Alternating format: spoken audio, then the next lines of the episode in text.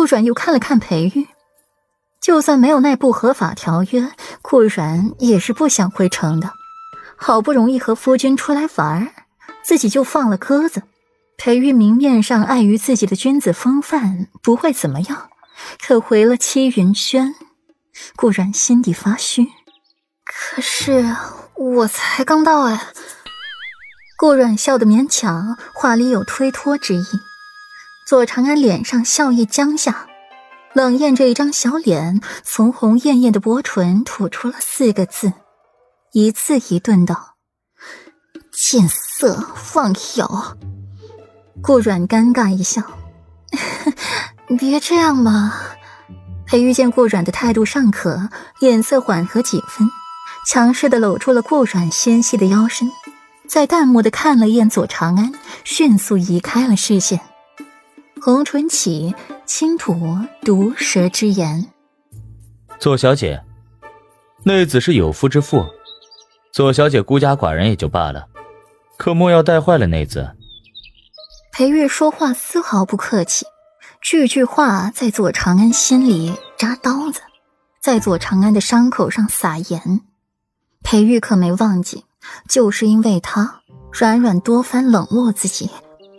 左承安脸上的笑容破灭，眸光闪烁，唇瓣抿了又抿，对裴世子不敢呢。裴玉满面春风得意，揽着顾软往林深处走。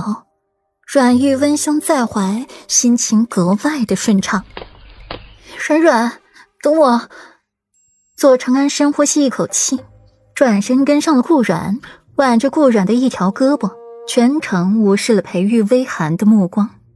裴玉眸色一沉，碍于顾阮，没说话，只是搂得他更紧了。顾阮夹在中间，神情略忧。左长安轻松惬意。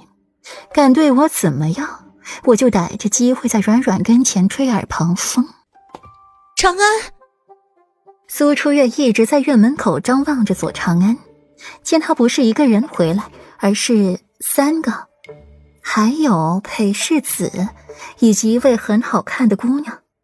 不过裴世子不近女色，清心寡欲的，怎么会搂着那位姑娘啊？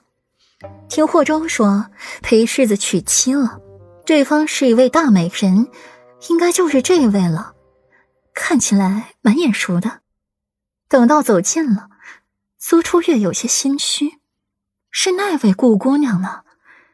自己被霍州被迫还俗，好久没有去清凉寺打扫那间禅房了。不过慧言师太应该会令命人去打扫的吧？想到这里，苏初月才稍稍安了心，随后又看了看院中的左菲菲，苏初月的眼睛闪烁几分。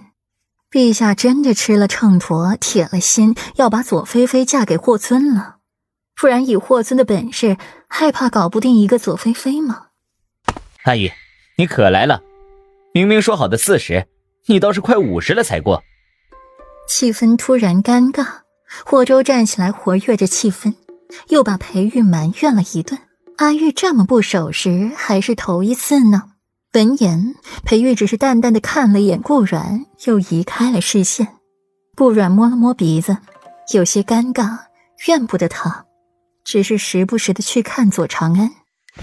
大姐姐，妹妹还以为你走了就不回来了呢。左菲菲笑着站起身，走过去。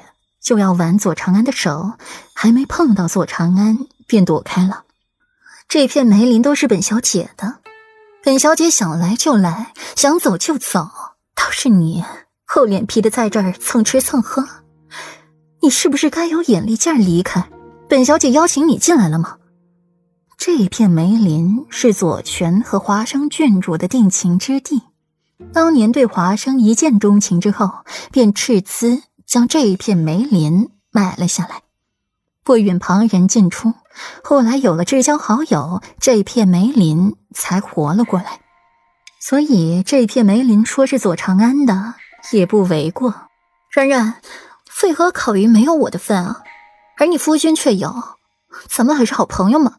左长安愤愤不平的看着裴玉那份见色忘友，烤鱼。